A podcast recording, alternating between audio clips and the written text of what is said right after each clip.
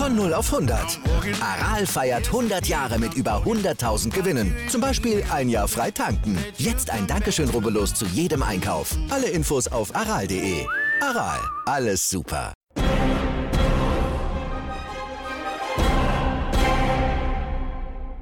Eiszeit FM, der Eishockey-Podcast.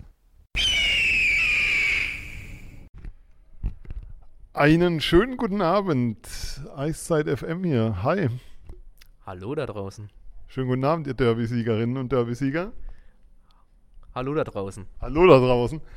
Und vorweg, Alexander, die Sendung heute ist für dich. Liebe Grüße. Ähm, hat uns beide sehr gefreut. Also wie ihr hört, Phil und ich sitzen zusammen. Wir sitzen hier zusammen im Raum, wo gerade die PK stattfand, wo ein gewisser Sven immer seinen Hinterkopf zeigt. Es ist 22.35 Uhr.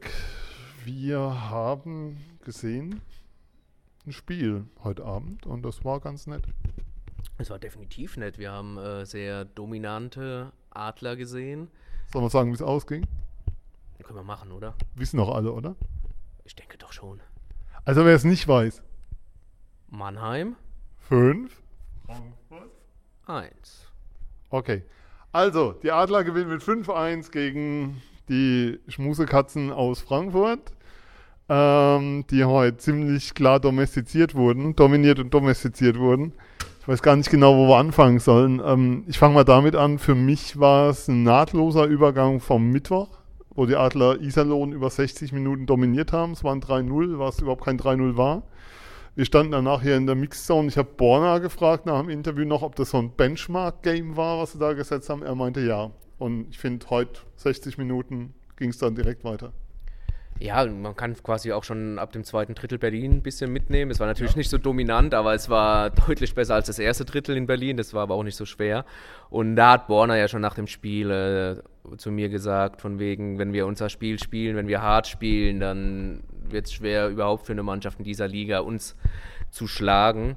Ähm, ja, und wie du schon gesagt hast, äh, der Adler haben nahtlos an das Spiel gegen Iserlohn dann angeknüpft, waren sehr, sehr dominant, haben Frankfurt eigentlich nie ins Spiel kommen lassen. Äh, Bock hat so ein bisschen aus dem Nichts mit einem sehr, sehr sehenswerten Handgelenkschuss zugegebenermaßen ähm, die Frankfurt auf die Anzeigetafel gebracht, aber die Adler haben die Frankfurter nie wirklich ins Spiel kommen lassen. Vielleicht so Anfang zweites Drittel mit dem Überzahlspiel, da hat, hätte, hätte der Ausgleich eventuell fallen können, dann wäre es nochmal interessant geworden. Sollen wir kurz dran erinnern, dass das niemals ein Überzahlspiel für Frankfurt sein darf? Oder lassen wir die Schiedsrichter heute draußen?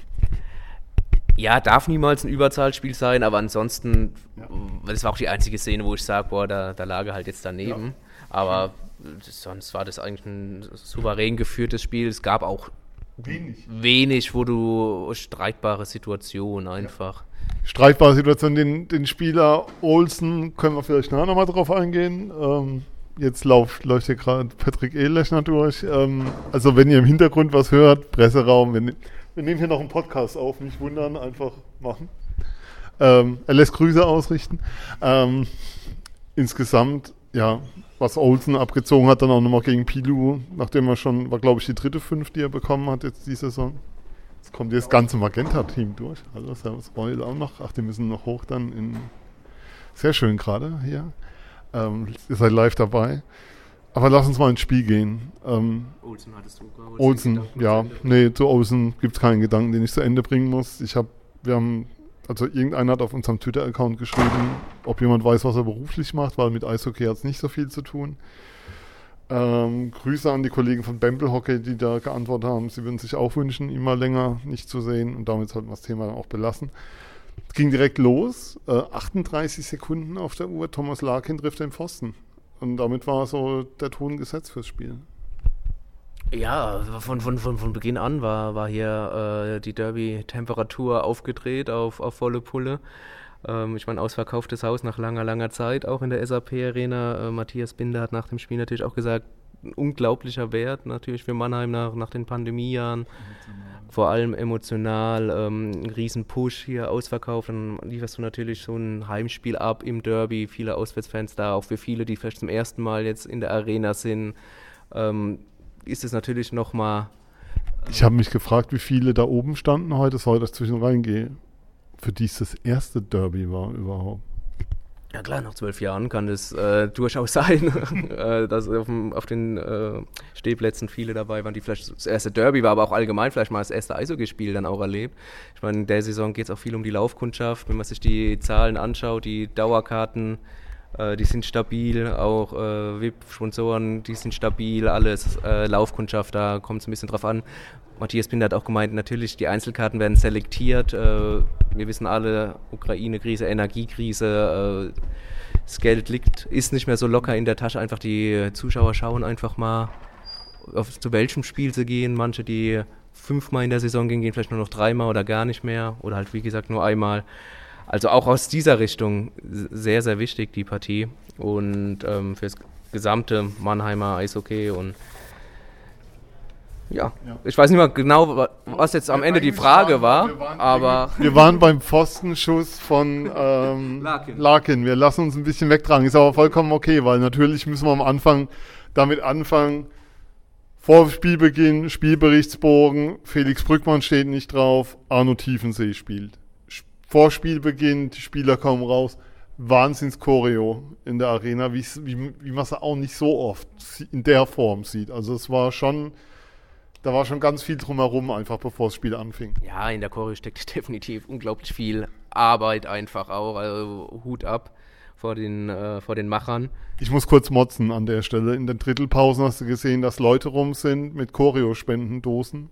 Und da sind relativ wenige drauf zugegangen, um was einzuwerfen. Ihr da draußen, wenn ihr das hört, wenn ihr sowas seht, das kostet ein Schweinegeld, das ist eine Riesenarbeit. Ich finde, jeder, der sein Handy da hingehalten hat, um ein Foto zu machen, sollte dann auch was in diese Dosen schmeißen an der Stelle. Sollte eine Selbstverständlichkeit sein, dass sowas finanziert werden kann. Da bitte etwas nachlegen. Ja, definitiv. Bin ich ganz bei dir. Ähm, muss ja auch kein Riesen-Obolus sein, aber etwas, ja. Ähm, Derby-Stimmung, hey. Derby-Stimmung, hey. War, ja, Mannheimer direkt da, wie schon gesagt. Vor schon vor dem Spiel. Es hat, es hat einfach alles gepasst. Es hat auch wirklich, muss man jetzt sagen, äh, bei aller Neutralität natürlich auch auf der Pressetribüne unglaublich viel Spaß gemacht, einfach mal wieder ein, ein Spiel zu erleben vor ausverkauftem Haus mit der Stimmung von, von beiden Seiten, muss man auch sagen. Also die Frankfurter haben da auch gut von Bule gemacht. Natürlich bei dem Spielverlauf nicht zu jeder Zeit, das ist aber auch ganz verständlich, aber auch bis zum Schluss äh, durchgesungen und es hat einfach rundum Spaß gemacht.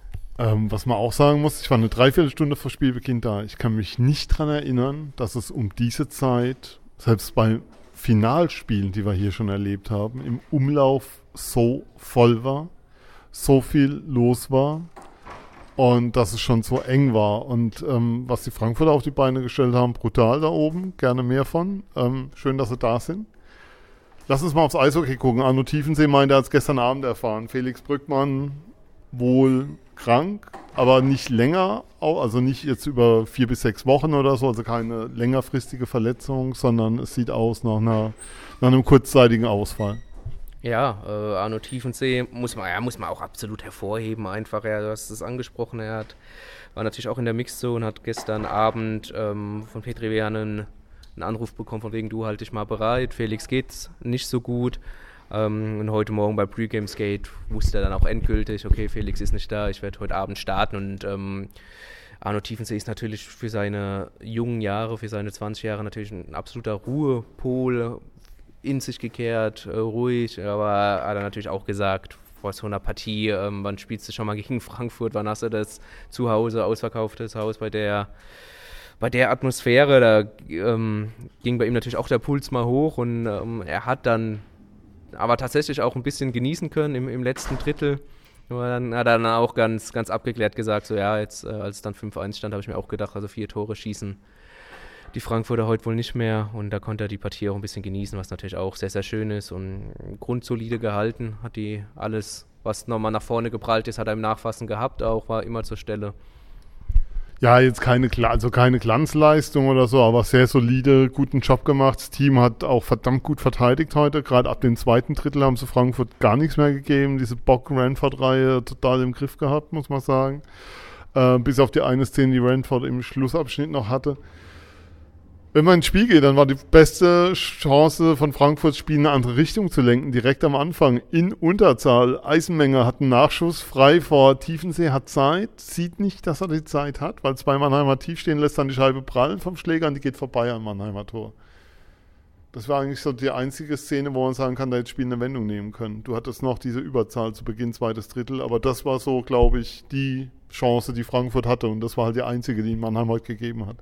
Ja, die größte Chance war definitiv das. Ähm, ja, wir haben es ja schon gesagt, Mannheim hat Frankfurt eigentlich zu keiner Zeit aber ins Spiel kommen lassen, war sehr dominant, hat die Frankfurter eingeschnürt, mehrere Minuten in deren Defensivdrittel, hat den Puck reißen lassen.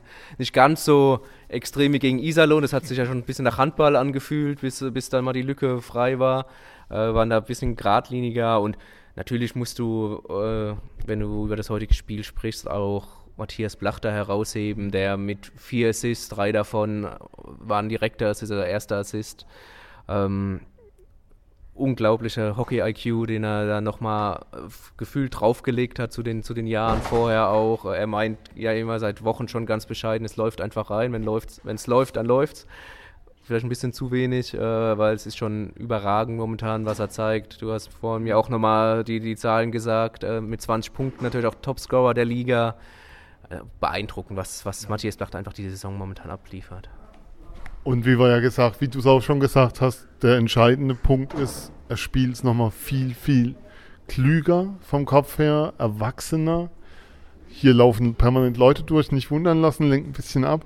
Ähm, er hat einfach deutlich mehr Ruhe nochmal jetzt an der Scheibe. Also klar, er hat immer noch sein Selbstvertrauen, er strahlt immer noch dieses, ich kaufe euch euer Leben ab, so ungefähr auf dem Eis ab, weil ich kann es einfach und ich weiß, dass ich es kann.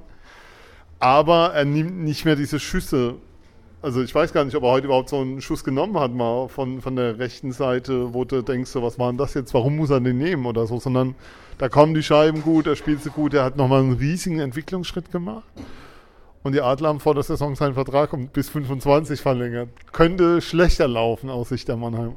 Definitiv, definitiv. Ähm wenn wir das Kapitel aufmachen wollen, es laufen viele Verträge aus, damit erzähle ich ja kein Geheimnis.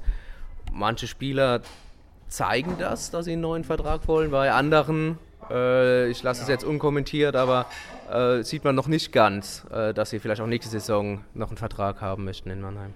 Es geht, glaub, vielleicht ist auch gar nicht die Leistung sozusagen einfach da oder das Potenzial momentan da. Ich meine, wir reden von Spielern, die es schon gezeigt haben, die in den Playoffs ganz viel gezeigt haben, auch im Meisterjahr. Ähm, wo aber jetzt so die Frage ist, ob sie es denn, ja, ob sie denn das Potenzial nochmal abrufen können oder ob sie es in Mannheim vielleicht auch nicht mehr abrufen können. Kann ja sein, aber nach einem 5-1, was, was, wo ich nochmal drauf hinaus will, es war ein 5-1, wo der Gästetrainer danach zufrieden war mit der Leistung seines Teams. Also Jerry Fleming saß auf der PK war jetzt nicht voll der Kritik über seine Mannschaft, sondern hat gesagt, wir haben ein gutes Spiel gemacht. Wir, haben, wir, haben, wir wurden auch von Mannheim zu Fehlern gezwungen, die wir das ganze Jahr nicht gemacht haben. Mannheim hat uns ganz stark mit dem Vorcheck und diesem Pressure, das Wort, also diesem Druck, ähm, kaum zum Atmen kommen lassen. Aber es war trotzdem kein schlechtes Spiel von uns und wir werden daraus lernen und weitergehen. Ähm, das, das ist dann aber auch nochmal ein Riesenkompliment für die Adler. Ja, natürlich. Und ähm, Stichwort daraus lernen, ähm, das haben die Adler, muss man dann auch sagen, auch gemacht. Sie haben aus dem ersten Wochenende gelernt, das in der, oder aus den ersten drei Spielen besser gesagt, das zu Saisonstart nicht lief. Haben dann sieben Spiele in Folge gewonnen. Ist auch nicht immer mhm. zum Ende hin äh, optimal lief. Da ist man oft vom Gaspedal runtergegangen.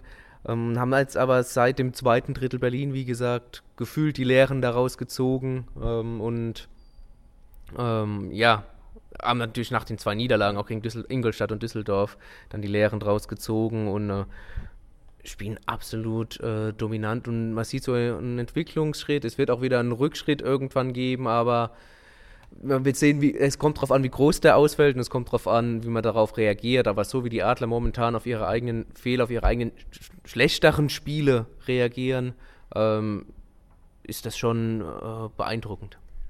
Ähm, was man ja auch nochmal sagen muss an der Stelle ist, es entwickeln Spieler Qualitäten, die man so jetzt vorher nicht zwingend gesehen hat. Also ich finde, du siehst bei dem Team momentan, wenn ich mir einzelne Spieler anschaue, wir können dann gleich einzelne rausgreifen, Ja, Entwicklungsschritte.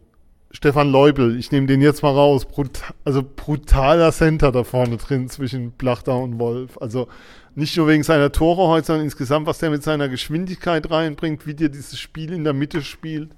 Das hat mit dem Leubel, den wir hier vor zwei Jahren gesehen haben, so gar nichts zu tun. Sondern ich habe es ihm vorhin gesagt, der Eindruck, also mein Eindruck ist, er ist viel freier, er fühlt sich viel wohler jetzt in seiner Rolle und ist einfach komplett da und angekommen.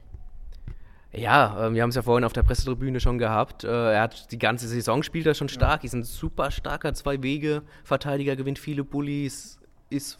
Ja, Zwei-Wege-Stürmer. So, äh, Verteidiger habe ich gesagt. Ja weil er, er, verteidigt alles weg und er schießt vorne jetzt auch noch Tore. Also, nee, natürlich Stürmer.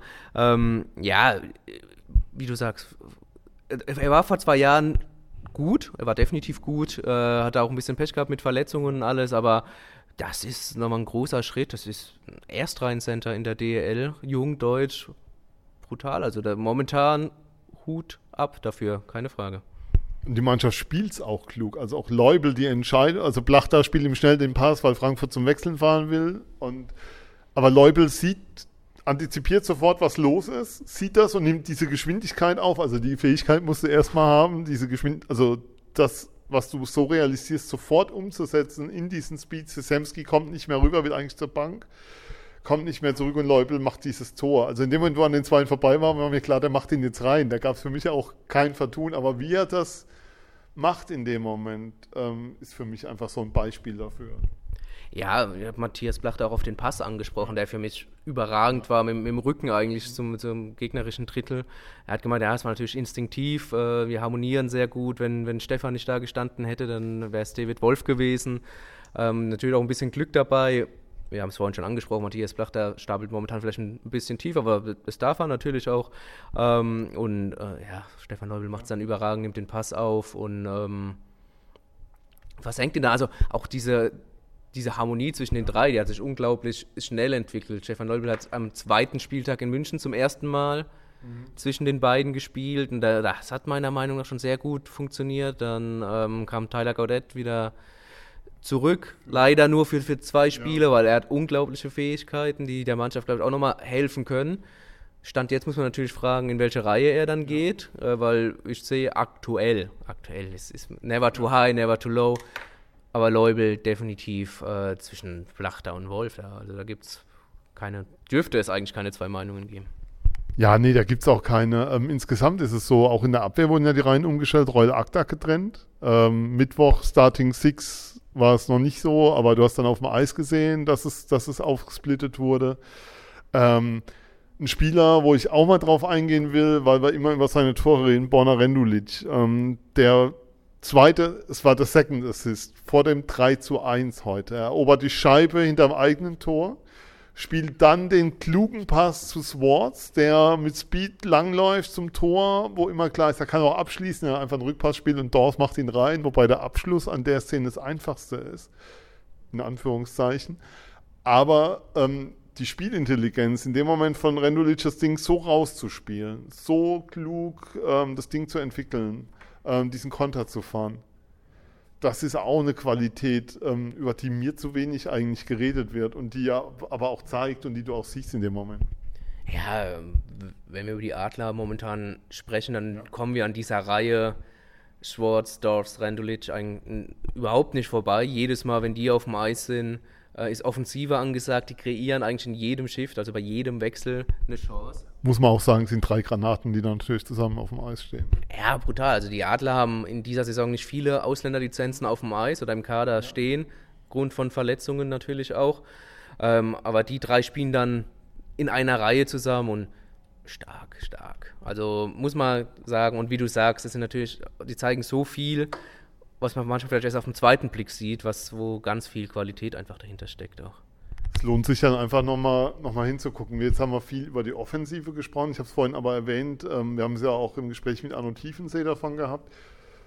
Die, die Mannschaft hat insgesamt heute extrem gut verteidigt. Ich habe es irgendwo hier auf dem Zettel stehen, ich habe es unterstrichen, 14.30 noch zu gehen im letzten Drittel. Frankfurt irgendwie gefühlt mit fünf Mann und Chancen ohne Ende und es wirft sich jeder rein, um diesen Block zu fahren. Ich weiß gar nicht, wer da alles ähm, irgendwie einen Körper dazwischen hatte.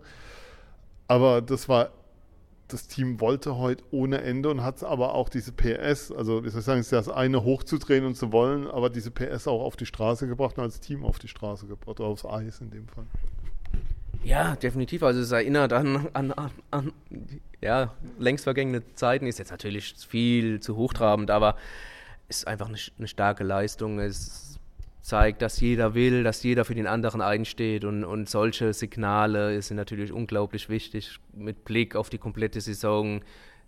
Es sind viele Spiele, es sind 56 Hauptrundenpartien, es ist Best of Seven wieder in den Playoffs. Also, aber für eine Entwicklung, wenn du solche Signale schon mal siehst, dass es wohl stimmt in der Mannschaft, was in der vergangenen Saison haben wir aber auch schon immer, äh, schon lange und oft drüber gesprochen, ähm, nicht der Fall war wohl, ähm, dann ist das einfach positiv.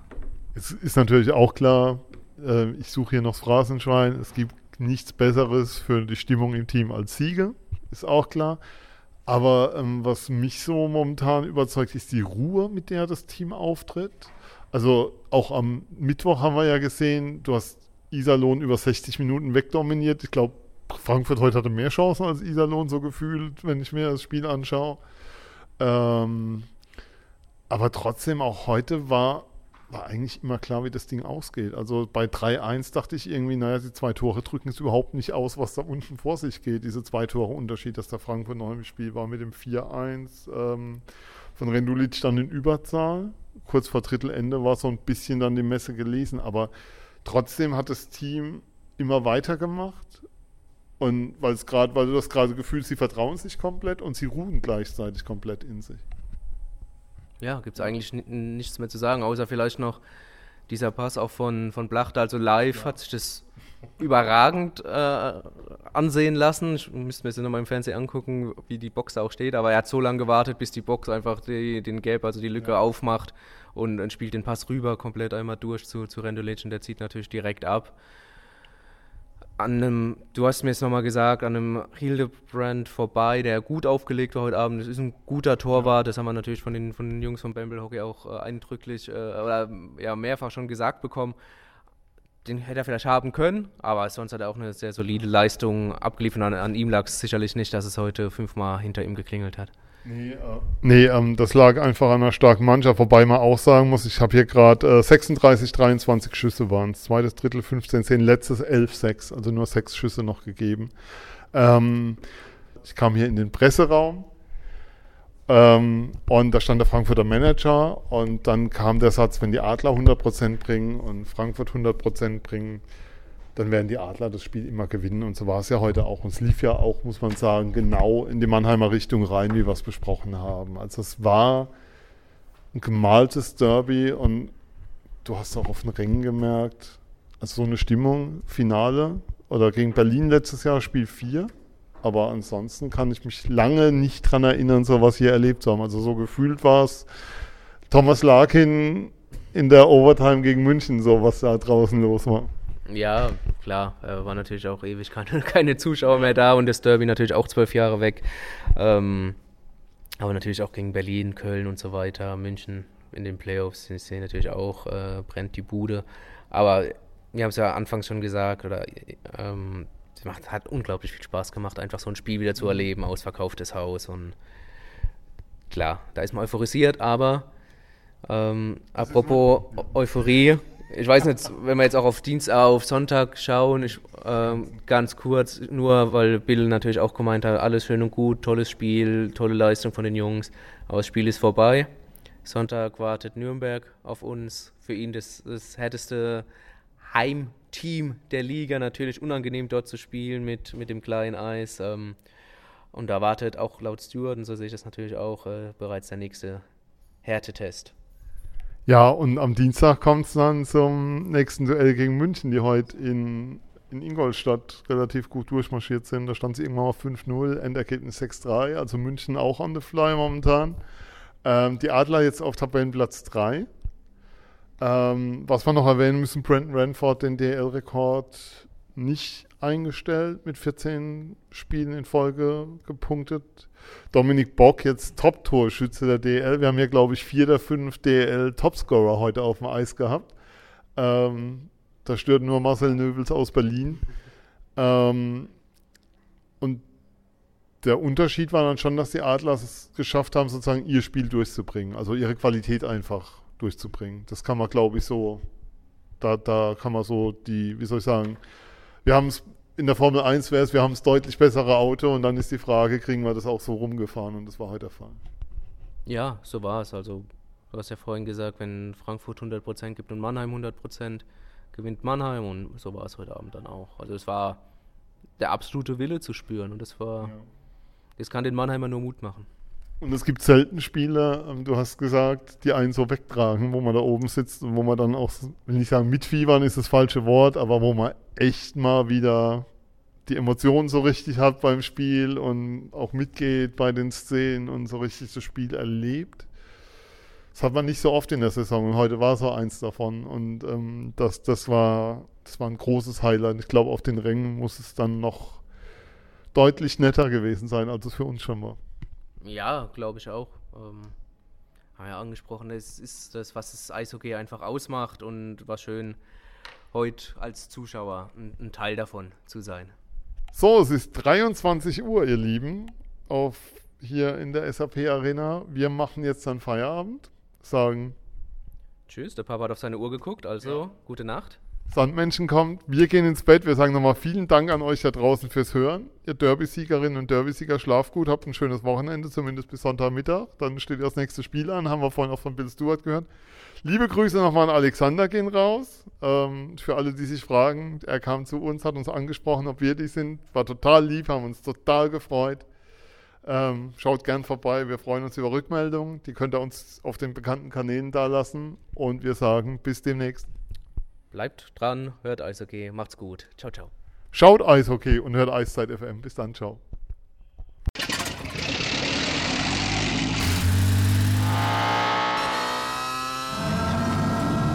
Von 0 auf 100. Aral feiert 100 Jahre mit über 100.000 Gewinnen. Zum Beispiel ein Jahr frei tanken. Jetzt ein Dankeschön, rubbellos zu jedem Einkauf. Alle Infos auf aral.de. Aral, alles super. Ich habe mich natürlich schockverliebt, weil die war wirklich ganz, ganz klein. So begann die Mensch-Hund-Beziehung zwischen Christina und Tierschutzhund Frieda. Und wie es danach, nach dem ersten Moment der Verliebtheit, so weiterging und welche Klippen es danach zu umschiffen galt, das hört ihr in der neuen Ausgabe von Iswas Dog, dem Podcast für harmonische Mensch-Hund-Beziehungen. Iswas Dog? Mit Malte Asmus. Überall, wo es Podcasts gibt.